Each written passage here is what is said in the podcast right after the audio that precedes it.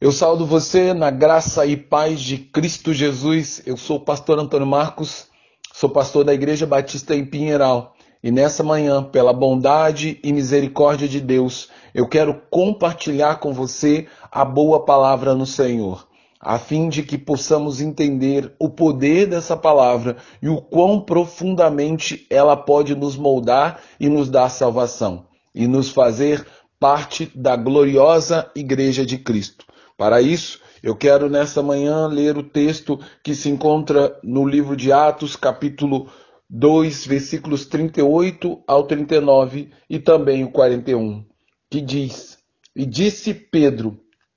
Arrependei-vos e cada um de vós seja batizados em nome de Jesus Cristo, para o perdão de pecados, e receberão o dom do Espírito, porque a promessa vos diz respeito a vós a vossos filhos e todos os que estão longe, tanto quanto Deus nosso Senhor chamar, de sorte que foram batizados os que de bom grado receberam a sua palavra, e naquele dia agregaram-se quase três mil almas à Igreja de Cristo.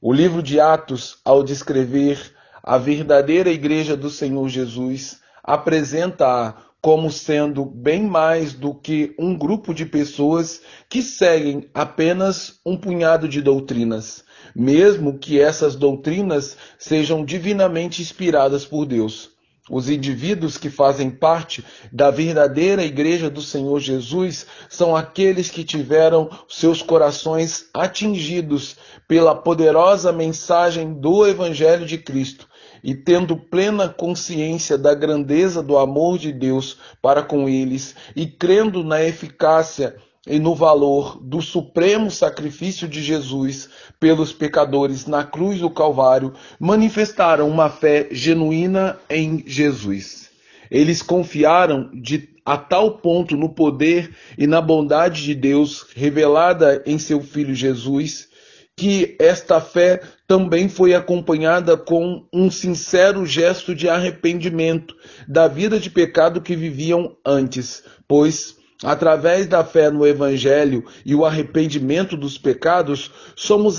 agraciados com o Espírito de Deus, de maneira que o poder do Espírito Santo opera no interior de todos os verdadeiros crentes em Jesus, fazendo com que a conversão seja algo tão radical e diferente da vida que tínhamos sem Cristo, que a Bíblia chama este momento de novo nascimento. Ou seja, a conversão marca literalmente o início de uma nova história para aqueles que creem. Por isso, podemos dizer que a verdadeira conversão é o grande milagre que Jesus quer operar na vida de homens e mulheres, porque este é o único milagre cujo efeito durará por toda a eternidade, fazendo com que aqueles que viviam na cegueira das trevas do pecado, agora, enxergando, possam viver em meio à gloriosa luz de Jesus e pela fé tornando tomando posse de todas as promessas de Deus para aqueles que creem. A Bíblia diz que quando o apóstolo Pedro pegou, pregou a grande mensagem do Evangelho no dia de Pentecoste, uma imensa multidão ouviu atentamente a mensagem da palavra de Deus. Porém, apenas cerca de 3 mil pessoas foram além de simplesmente ouvir as palavras de Pedro, mas elas também manifestaram um sincero arrependimento por seus pecados, porque perceberam que cada um de seus pecados, do maior ao menor, ofendem a natureza santa de Deus. Eles também manifestaram uma fé na pessoa de Jesus Cristo e, como primeiro ato de obediência às ordenanças do Senhor para suas vidas, foram batizados naquilo que era uma pública confissão de fé que todos os crentes verdadeiramente devem praticar. Dessa forma, eles evidenciaram não somente a fé em Jesus, mas também disseram ao mundo inteiro que agora estavam começando uma nova vida, na qual Jesus é seu Senhor e Salvador, e o Espírito Santo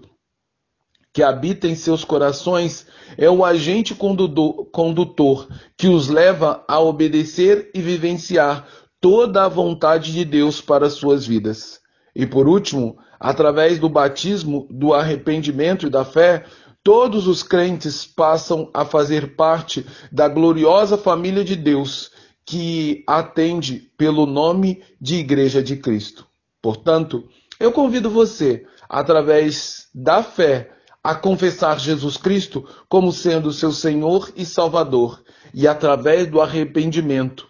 a negar e a desprezar uma vida de pecado, onde a única recompensa final é a perdição do inferno